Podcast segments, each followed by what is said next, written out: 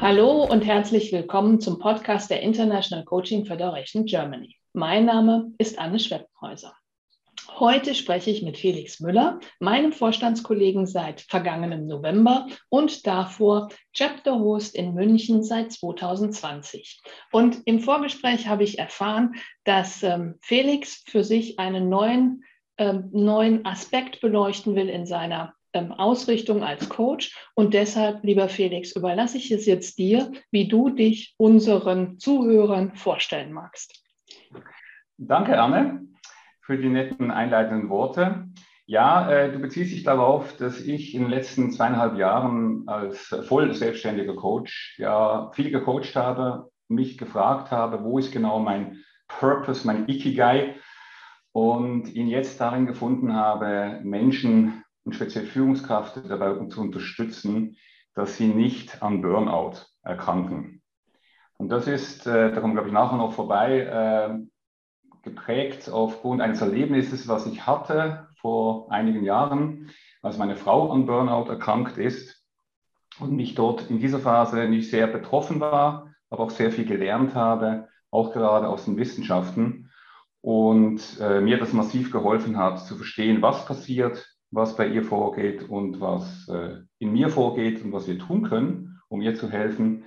Und ich sage es ganz einfach, pro Jahr erkranken 165.000 Menschen in Deutschland laut der Statistik an Burnout. Und für mich sind das 165.000 zu viel.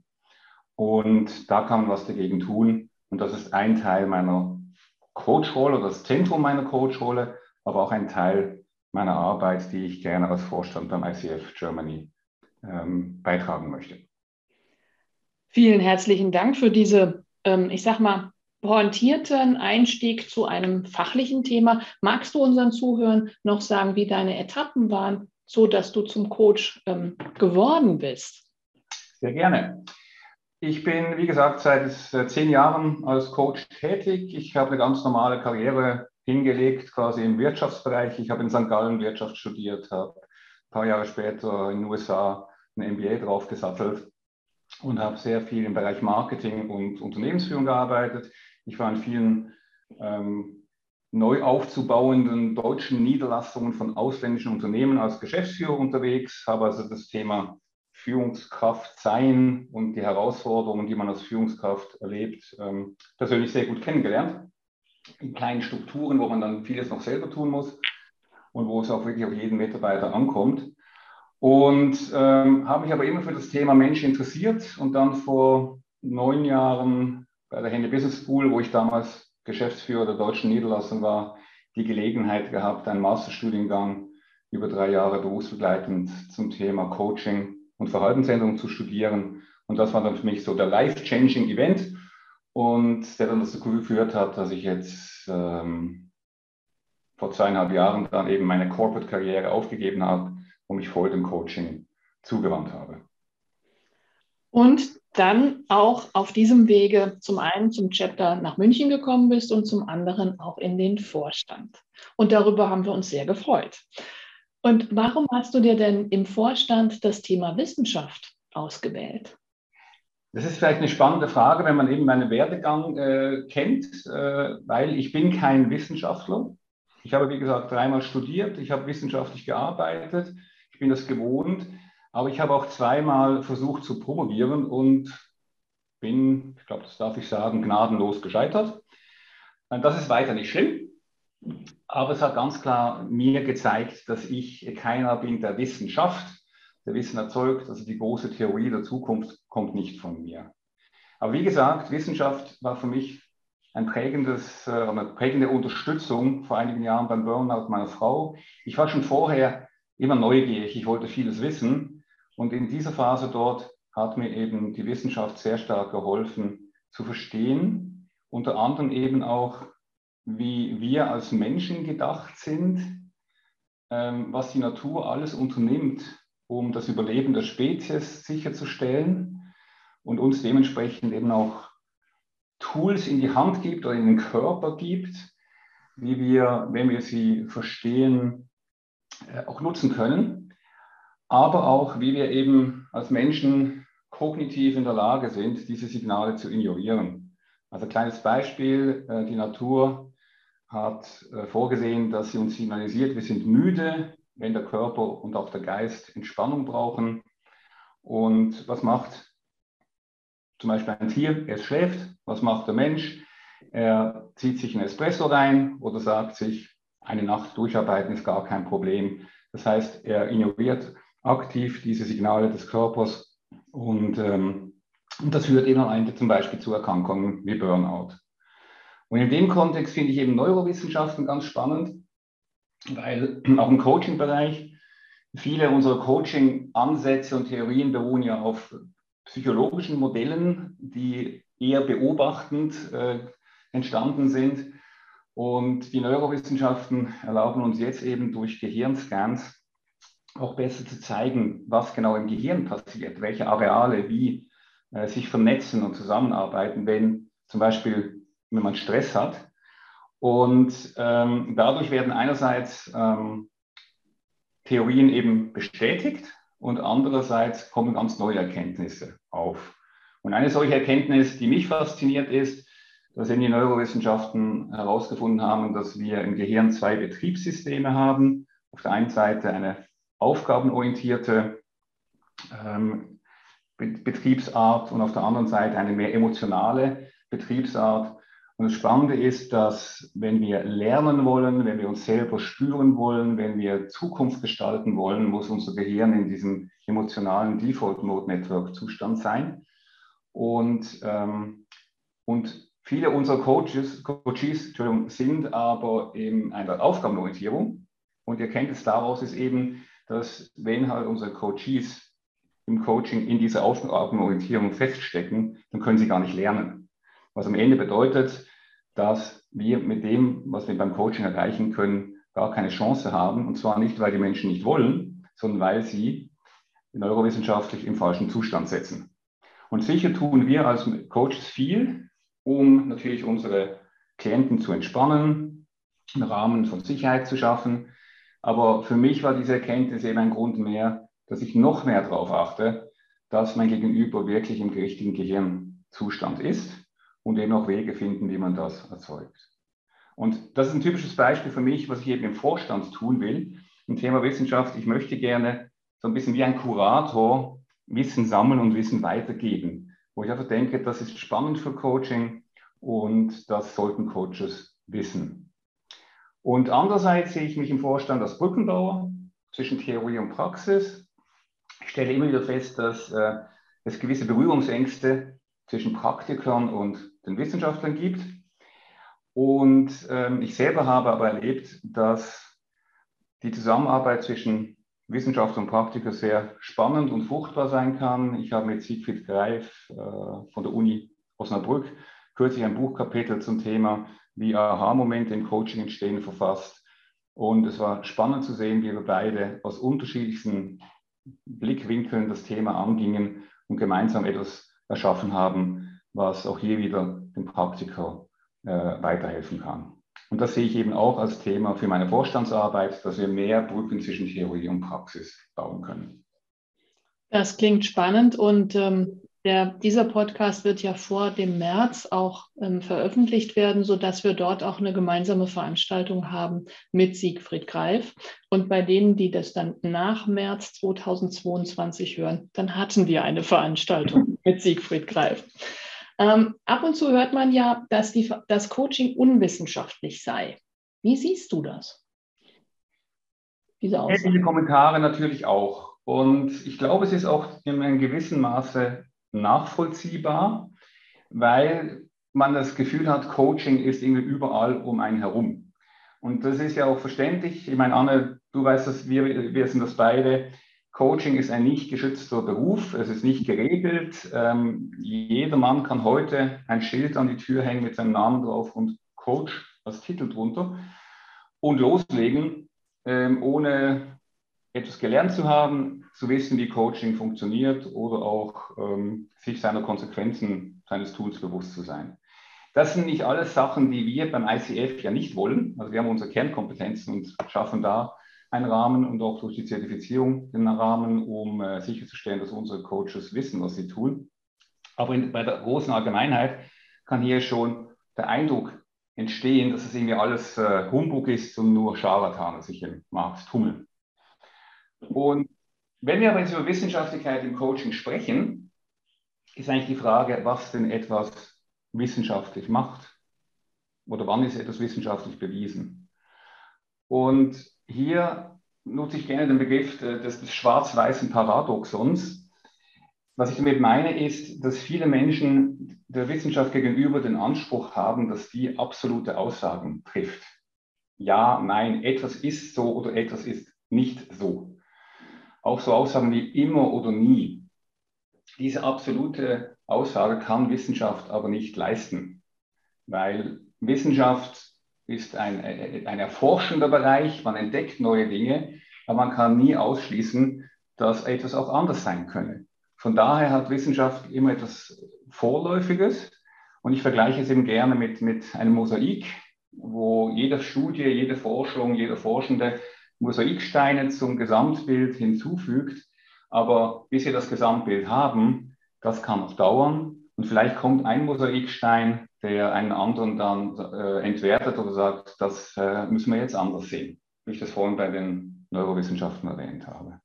Und das ist mir speziell wichtig, wenn es eben um Menschen geht, weil wir immer noch extrem wenig über uns Menschen, die Funktionsweise und so weiter wissen und wir dementsprechend so absolute Aussagen nicht treffen können. Was aber umso wichtiger ist, ist eben diese Mosaiksteine zu verstehen. Und dazu nutzt die Wissenschaft zwei bedeutende Ansatzpunkte. Und zwar das erste sind eben Studien, in denen die Wirkung und Wirksamkeit zum Beispiel einer Theorie äh, aufgezeigt werden. Eine typische Studie ist, äh, wie Coaching wirkt. Und das, wenn man da die Ergebnisse anschaut, äh, sieht man, dass zum Beispiel 30 bis 40 Prozent des Coaching-Erfolgs in der Beziehung zwischen Coach und Klienten liegt. 20 bis 25 Prozent liegen in Methoden und Tools, aber auch 25 bis 30 Prozent im Zufall und 50, 15 Prozent in der Hoffnung, die beim Klienten entsteht. Und wenn man jetzt diese Statistik anschaut, klassischerweise denkt man vielleicht, dass die Methoden und Tools, das Handwerkszeug, die Werkzeugbox, das Wesentliche ist, was zum Coaching-Erfolg beiträgt. Aber nein, ist es nicht. Und es sind so exotische Themen wie Zufall und Hoffnung, die da reinspielen. Also Zufall im Sinne von, ich habe ein Problem und zufälligerweise wird zum Beispiel mein Chef befördert, mit dem ich ein Problem habe und mein Problem ist weg. Oder Hoffnung, das sind typische Erkenntnis hier eben auch, dass Menschen eben schon dadurch, dass jemand sich ihnen zuwendet und ihnen zuhört und sie ernst nimmt, dadurch Hoffnung schöpfen und diese Hoffnung, dieser positivere Ausblick in die Zukunft dazu führt, dass sie halt äh, in Bewegung kommen und das Coaching Ergebnisse zeigt. Und spannend dabei ist, diese Forschung kommt ursprünglich aus der Psychotherapie. Das ist auch ein Bereich, aus dem wir im Coaching sehr viel an Studien nutzen können, weil es auch erstens sehr viele gibt und zweitens die vom Studienformat her einfacher sind durchzuführen. Aber und, und keiner würde sagen, dass Psychotherapie unwissenschaftlich sei. Aber auch hier, die Ergebnisse sind nicht unbedingt so klar oder so rational getrieben, wie man sich das vielleicht äh, vorstellen mag. Jetzt hast du schon angesprochen, ähm, was es da auch an verschiedenen Herangehensweisen gibt, so das Geheimnisvolle und Besondere von Coaching auch wissenschaftlich zu verstehen. Gibt es denn auch jetzt schon spezielle Coaching-Studien, auf die du dich beziehen magst oder auf die du dich beziehen kannst? Ja, die gibt es. Ähm, die Herausforderung beim Coaching ist, es gibt wesentlich weniger Studien, weil das auch ein neueres Feld ist und ähm, jetzt nicht auch wenig Lehrstühle oder Forschende gibt, die sich voll auf Coaching fokussieren. Das ist meistens eben Psychologie und Coaching, Neurowissenschaft und Coaching. Und von daher sind, haben wir da einfach weniger Grundlagen. Wichtig ist dabei aber auch, dass ähm, Coaching-Studien schwieriger durchzuführen sind im Design als äh, zum Beispiel psychotherapeutische Studien. Und wenn man so überlegt, wie, wie läuft so eine Studie typischerweise ab, äh, man hat irgendeine Theorie, die man überprüfen will. und ähm, sucht sich Menschen, die am Startpunkt stehen. Man sagt zum Beispiel, keine Ahnung, ich habe hier eine, eine neue Pille, die das Schlafverhalten verbessern soll und dementsprechend suche ich mir Menschen mit Schlafstörungen. Und die kriegen die Pille und nach einer gewissen Zeit schauen wir, wie es ihnen geht. Das ist ein klassischer Studienaufbau und hat einen definierten Startpunkt und eine These, was am Ende passieren soll, die dann überprüft wird. Problem dabei ist, für den Coaching-Kontext, dass dieser definierte Startpunkt schwer zu finden ist. Was wir in der Psychotherapie machen, ist, dass wir eine Diagnose stellen. Dafür gibt es ICD-10 oder jetzt seit neuestem ICD-11, also ein weltweit genormtes äh, System, wie man Diagnosen stellt. Und in der psychotherapeutischen Forschung, zum Beispiel hier beim, auch beim Thema Schlaf, würde man ähm, schauen, dass man alles Menschen da reinnimmt, die auf diese Diagnose, also die, bei denen diese Diagnose diagnostiziert wurde. Und weil es wichtig ist, statistisch, dass wir eine größere Gruppe haben, sucht man halt mehrere Menschen, die, das, äh, die diese Diagnose haben, führt die Studie durch und schaut, was passiert. Und wichtig auch beim Studien ist die Wiederholbarkeit. Das heißt, man wiederholt sie mehrfach, um einfach wirklich zu sehen, war jetzt diese eine Studie eher ein Ausreißer oder gibt es hier einen Trend, der eben diese Theorie eher unterstützt. All das ist bei Coaching schwierig, weil, wie gesagt, wir am Anfang keine Diagnose haben. Wir sind keine Ärzte, wir diagnostizieren nicht, wir ähm, kreieren die Zukunft. Und dementsprechend zurück zum Thema Schlaf. Wir haben Menschen, die zu uns kommen, wo Schlaf vielleicht eine Rolle spielt, aber neben vielen anderen Themen und wo Schlaf zum Beispiel bedeuten kann, ich will statt vier Stunden sieben Stunden schlafen, ich will weniger in der Nacht aufwachen oder ich will habe nichts dagegen, dass ich aufwache, aber ich möchte schnell wieder einschlafen. Das heißt also, die, die, das Anliegen, die Problembeschreibung unserer Coaches ist meistens eher unscharf. Und wir wissen ja, dass häufig das eigentliche Anliegen drunter liegt und das eben auch herausgearbeitet werden muss. Und das heißt, wenn ich jetzt, wenn ich jetzt bei jedem Klienten eine individuelle Diagnose habe, kann ich auch keine Gruppen zusammenstellen und kann dann auch keine Wiederholbarkeit darstellen, weil das einfach extrem kompliziert wird. Und das sind die Grenzen von Coaching-Studien. Das heißt nicht, dass es nicht welche gibt. Aber wie gesagt, diese, dieses klassische Studiendesign ist echt schwierig einzuhalten im Coaching-Bereich. Und da ist es bei der Psychotherapie einfacher und da eben auch Anlehnungen Anlehnen zu äh, machen, die wir im Coaching nutzen können. Jetzt fühlte ich mich bei dem, als du das berichtet hast, sehr an mein eigenes Psychologiestudium äh, erinnert. Und ähm, und sehe jetzt auch diese verschiedenen Schwierigkeiten der Vergleichbarkeit und Wiederholbarkeit, die du gerade eingebracht hast. Was gibt es denn da für Alternativen? Siehst du welche?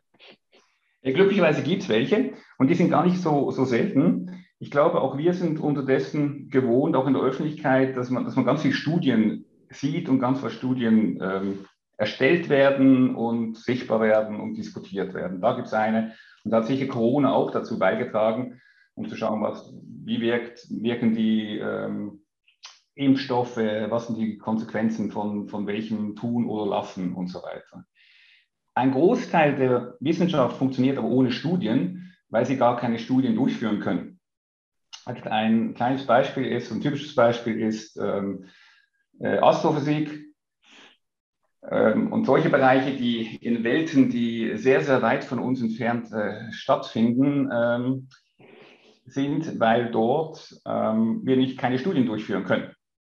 Und ähm, ein Beispiel hier ist ähm, von Einstein. Einstein hat ja nicht nur die Relativitätstheorie erfunden, wobei er es ja nicht erfunden, sondern entdeckt, sondern er hat 1916 die sogenannten Gravitationswellen entdeckt. Und spannend für mich auch ist, das ist eine Theorie, die war unbestritten grundsätzlich, aber wurde erst vor einigen Jahren, also 100 Jahre nachdem Einstein diese Theorie entwickelt hat, effektiv nachgewiesen. Da konnte man effektiv messen, dass es diese Gravitationswellen gibt. Wie ist das möglich? Wie kann da ein Einstein kommen und sagen, ich habe eine Theorie und die wird 100 Jahre lang ähm, akzeptiert, genutzt, ohne dass sie je bewiesen worden wäre? Und das ist das wissenschaftliche Prinzip der Falsifizierbarkeit. Das heißt, eine Theorie zum Beispiel gilt als gültig, solange nicht bewiesen ist, dass, es, dass sie nicht stimmt. Und das ist nicht ein Grundsatz, der in der Wissenschaftlichkeit auch besteht und den wir im Coaching auch nutzen können. Das heißt, jede Methode, bei der nicht klar bewiesen ist, dass sie nicht funktioniert, kann vorläufig gelten. Und wichtig ist, glaube ich, diese Vorläufigkeit, weil es kann jederzeit passieren, dass sie widerlegt wird. Und das ist natürlich auch von den Disziplinen abhängig. Ein typisches Beispiel hier sind Globuli. Ähm, wird auch immer wieder regelmäßig diskutiert. Äh, wie sollen Globuli behandelt werden? Sollen die äh, von der Krankenkasse ersetzt werden oder nicht? Einerseits ist wissenschaftlich erwiesen, auf der medizinischen Seite, Globuli bringen nichts. Aber auf der psychologischen Seite, wir haben ja das schöne, schöne Aussage, der Glaube versetzt Berge, können wir erkennen, dass diese Globuli einen Placebo-Effekt haben, vielleicht dem, was ich vorhin mit Hoffnung beschrieben habe, und dementsprechend passiert was im Menschen. Und ich glaube, hier ist ein typisches Beispiel, dass man sagen muss, ja, medizinisch gesehen sind Globuli nicht wirksam, also wurde eben bewiesen, dass sie nicht funktionieren, aber psychologisch gesehen scheint da irgendwas zu sein, was irgendwie etwas bewegt. Und das kennen, wissen wir nicht genau, aber wir können aus dieser Sicht diese Globuli zum Beispiel eben nicht ablehnen aus psychologischer Sicht, weil sie noch nicht widerlegt wurden. Und das ist auch der Grund, warum viele Theorien eben parallel existieren können, weil sie häufig eben nur einen Teilaspekt äh, beleuchten und ähm, solange sie nicht widerlegt sind, ähm, Gültigkeit haben. Aber wichtig ist auch dort, ähm, gibt es Grenzen? Ja, und das ist auch für mich wichtig aus ICF-Sicht ähm, und aus Coach-Sicht, denn es ist nicht alles möglich, was nicht widerlegt wurde. Weil aus meiner Sicht haben wir eine Selbstverantwortung als Coaches. Und ähm, bei meinem Studium in England hieß das Do No Harm. Das heißt, dass wir nichts tun, was unser Gegenüber schädigt. Und ähm, was kann das sein? Es können Methoden sein, die, wo wir ähm, ein Trauma berühren eines Coaches, das er oder sie nicht ansprechen will. Äh, es kann sein, dass wir andere Themenbereiche, Grenzen überschreiten. Und da liegt es ganz klar aus meiner Sicht auch bei uns, und das ist auch an sich auch ein wissenschaftlicher Grundsatz, dass wir diese Grenzen respektieren, beziehungsweise bevor wir eben zum Beispiel eine Methode nutzen, bei der wir Gefahr laufen, dass wir diese Grenze überschreiten, dass wir das vorher das Okay des Coaches einholen und im Zweifel ganz sein lassen. Jetzt hast du ja auf die verschiedenen Schwierigkeiten ähm, im Umgang mit Wissenschaft ähm, dich bezogen und du hast dich auch darauf bezogen, dass es unterschiedliche Ansätze gibt, die sich vielleicht auch auf dasselbe beziehen mhm. oder auf was Ähnliches beziehen. Mhm. Ähm, was empfiehlst du denn einem Coach, der sagt, ich ähm, weiß nicht so genau, was von diesen wissenschaftlichen Aspekten soll ich denn jetzt für wahrnehmen und was ähm, kann ich jetzt auch wegtun oder was ist sozusagen schon outdated.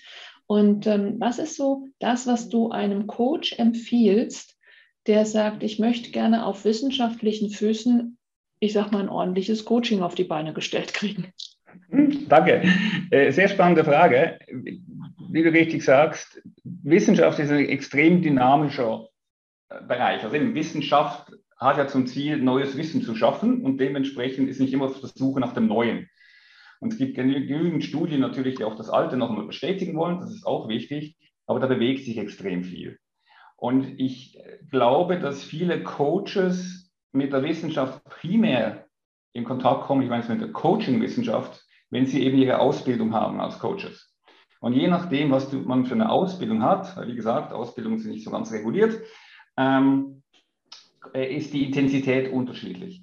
Die Krux daran liegt, dass selbst wenn man sich intensiv mit diesem Thema beschäftigt, dass nicht nach der Ausbildung eine Periode kommt, wo nichts mehr kommt, wo ich zwangsweise quasi mich mit der Wissenschaft beschäftigen muss. Und da kann eben genau das passieren, was du gesagt hast, Anne, dass äh, Theorien widerlegt wurden und neue Aspekte aufkommen, die total spannend sind, aber von denen ich gar nichts weiß. Und von da ist die Empfehlung, dass man eben wirklich regelmäßig schaut, was tut sich im äh, Markt, in, in dem, und zwar in dem Thema, für das man brennt. Und ein typisches Beispiel ist nicht das, was wir vom ICF machen. Ähm, angefangen mit Podcasts wie dem hier, äh, unsere Chapterabende in den Stadtchaptern über ganz Deutschland verteilt, Virtual Education Veranstaltungen, von denen wir ganz viele haben, wissenschaftliche Erwähnungen im Newsletter. Da gibt es viele, viele Möglichkeiten, um, wo man quasi wissenschaftliche Inhalte auch äh, dargereicht bekommt und zwar in unterschiedlichen Formen, also für den, der lieber hört, für den, der lieber sieht, für den, der lieber ähm, sich austauscht. Also wirklich schöne viele Formate. Das ist das eine, was ich empfehle. Jetzt muss man aber auch feststellen, dass nicht Coaching sehr breit aufgestellt ist und wir vom ICF äh, nie in der Lage sind, alle Aspekte abzudecken. Und da kommt für mich diese Brückenbauerrolle in den Vordergrund, die ich ganz am Anfang erwähnt habe.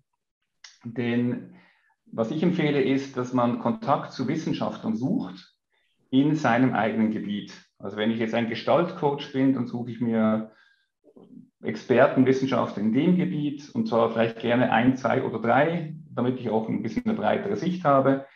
Und das Ganze lässt sich auch auf andere Themen nicht äh, übertragen. Die Frage ist sich dann eher häufig, wo finde ich denn so einen, dem ich auch vertrauen kann?